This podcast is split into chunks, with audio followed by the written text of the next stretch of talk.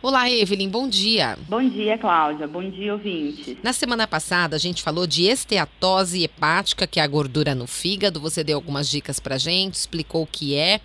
E hoje a gente vai falar de alimentos que prejudicam ainda mais quem tem gastrite e quem tem refluxo. Isso. Bom, vamos começar pela gastrite, né? Vamos lá. É, o que, que a gente pode comer que pode vir a piorar? Tá, vamos entender só um pouquinho. Que a gastrite, ela é uma inflamação, toda it é uma inflamação da mucosa do estômago, né? Essa inflamação pode ser provocada por bactéria ou não, a Helicobacter pylori, né? E ela diminui a secreção de mucosa e aumenta a produção do ácido clorídrico. Então, o que, que acontece? A gente sente muita azia, queimação, dor epigástrica, que é aquela dor na boca do estômago em cima. Uhum. Uma dificuldade de digestão, você sente um empachamento, né? É, dor de cabeça, enfim. E uma das complicações é o refluxo. Né? O refluxo pode vir através de uma gastrite.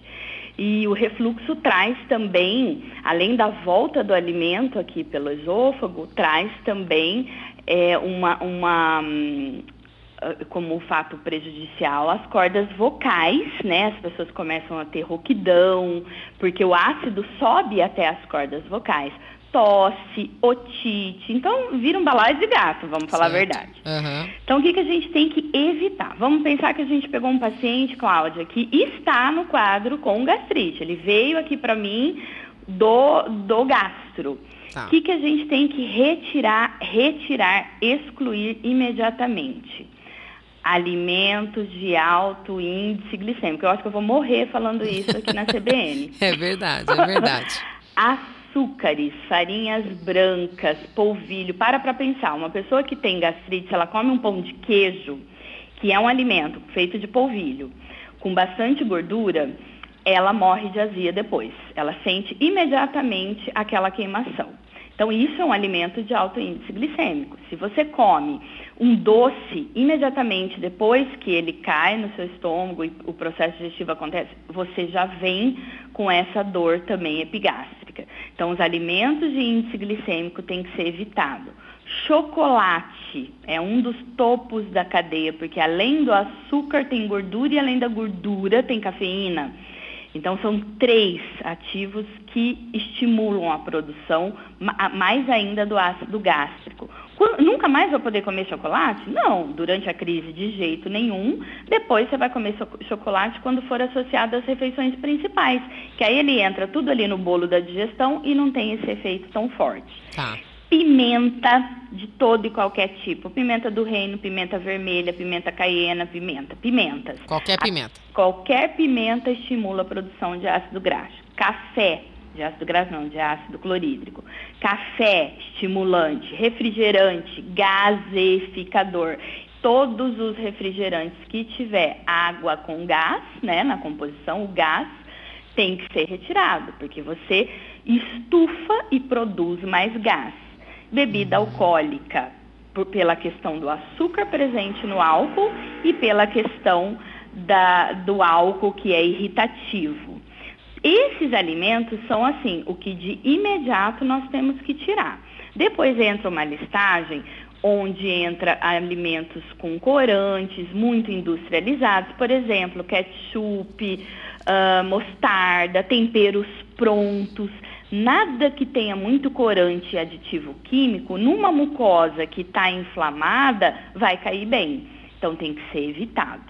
Uma dica valiosa, reduzir o volume da tua refeição. Então você é uma pessoa que come dois pães de manhã. Primeiro que não vai comer mais pão, vai passar para ovo. Certo. Segundo, se você comeria dois ovos, você vai comer um só. O volume das refeições tem que ser menor, porque não pode estimular demais a produção do suco. Uhum. Então, você vai comer menos. De repente, você tem que fracionar o seu dia de refeição em mais vezes, mas comendo menos, menor quantidade, tá? Não beber líquido junto com as refeições também para não aumentar o volume do estômago uhum. e de repente vir o refluxo. Certo. As mesmas estratégias que a gente usa para gastrite, a gente usa também para o tratamento do refluxo. Então, beber alguma coisa junto com a refeição, de jeito nenhum. Nunca deitar após a, a, a ingestão de alimento. Fica na posição sentado para você ajudar o processo digestivo completo. É importante que a gente pode usar chás tem alguns chás que eles uhum. são calmantes da nossa é, mucosa. Espinheira santa, alecrim, erva doce. Erva doce é um chazinho bem aceito por todo mundo. É, gostosinho. Uhum. Você pode estar colocando no teu café da manhã um chazinho de erva doce com ovinho, uma fruta com fibra. Bacana. Uhum. Almoço, 15 minutos antes, um chazinho de infusão de alecrim ou espinheira santa. Espinheira santa é muito calmante da mucosa gástrica. Para aí você ir, ir fazer a sua refeição no volume menor, tá? tá. Isso a mesma coisa uhum. antes do jantar. Então, assim, são, são pequenas mudanças que a gente faz e que a gente consegue sair da crise, principalmente controlar a dor e todos os, os outros sintomas, até você conseguir sair do quadro e, e curar o processo inflamatório do seu estômago. Né? Tá Lembrando que uma gastrite mal curada, ela retorna, ela fica recidiva. Várias vezes ela vai retornando. Então é um tratamento aí de 60, 90 dias, dependendo, que você precisa mudar seus hábitos. Sempre, né? Mudar os hábitos Sim. começa aí, é o primeiro passo para a gente ter uma uma alimentação, mas uma vida mais saudável, uma né, vida. Evelyn? Às vezes a doença vem, ela se instala, obviamente, por causa dos maus hábitos, uhum. mas você precisa receber aquela notícia para você voltar, Exatamente. rever, refletir e colocar em prática o que realmente é certo. É verdade. Evelyn, obrigada e até a semana que vem. Até semana que vem, Cláudio.